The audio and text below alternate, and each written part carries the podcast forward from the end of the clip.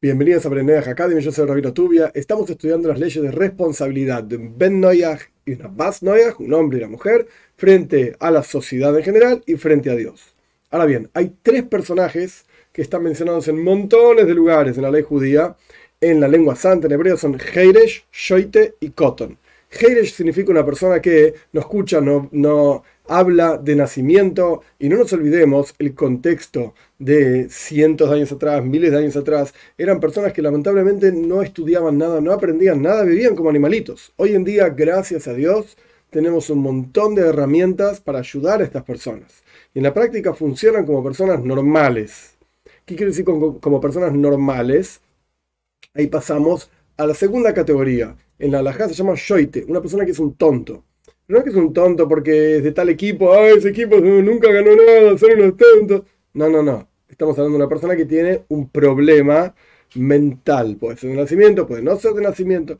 Lo mismo categoría es el famoso sordomudo, que antiguamente no funcionaba, no servía para nada, básicamente. Pobre persona, no tiene la culpa de nada, etcétera, etcétera. Pero el punto es, la pregunta es si podemos hacerlo responsable de sus acciones frente a la sociedad o frente a Dios. Entonces, estas tres categorías, de vuelta, eh, la persona que es sordo-muda, que estamos hablando de alguien que tiene cero educación, no sabe hablar, no puede escuchar, no sirve para nada, no hace nada. No del clásico sordomudo moderno, que de vuelta, repito para que quede clarísimo, la sociedad, gracias a Dios, tiene un montón de herramientas para este tipo de gente para que puedan vivir una vida productiva. Mm, dentro de todo normal, que quiere decir normal, shoite, no son tontos. No son como animalitos que andan dando vueltas por ahí porque no hablan ni escuchan. Bien, pero si una persona funciona de esa manera, por ejemplo, alguien que es terriblemente, porque hay diferentes categorías, etcétera, yo no soy médico, de autismo. No funciona como una persona normal. O alguien que tiene una deficiencia mental, literalmente. No funciona como una persona normal.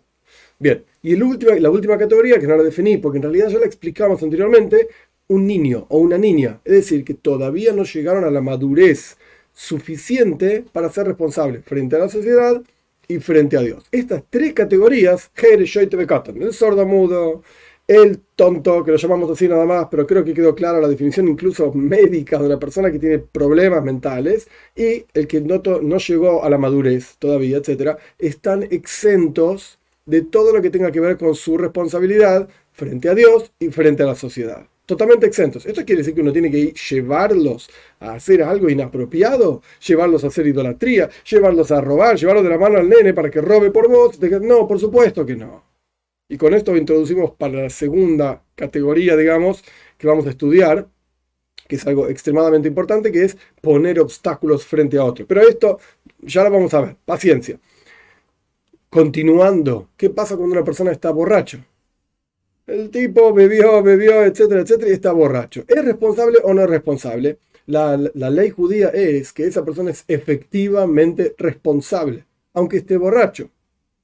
La cuestión es que, y así está escrito, si llegó a la borrachera de Loit, Loit era el sobrino de Abraham. Está en Parshas Valleira, claramente explicado. El tipo tan borracho estaba que terminó haciendo cosas, incesto con sus hijas, etcétera. No quiero entrar en los detalles. el que conoce la historia bien, el que no conoce la historia, lo siento mucho, que vaya a estudiar. Si la persona llegó a semejante nivel de borrachera, está exento. Por supuesto que no corresponde que la persona beba, beba, beba, llegó a ese nivel de borrachera, fue y robó y fue y estuvo con esta mujer que no podía, etcétera. No, no, no, no estoy diciendo esto.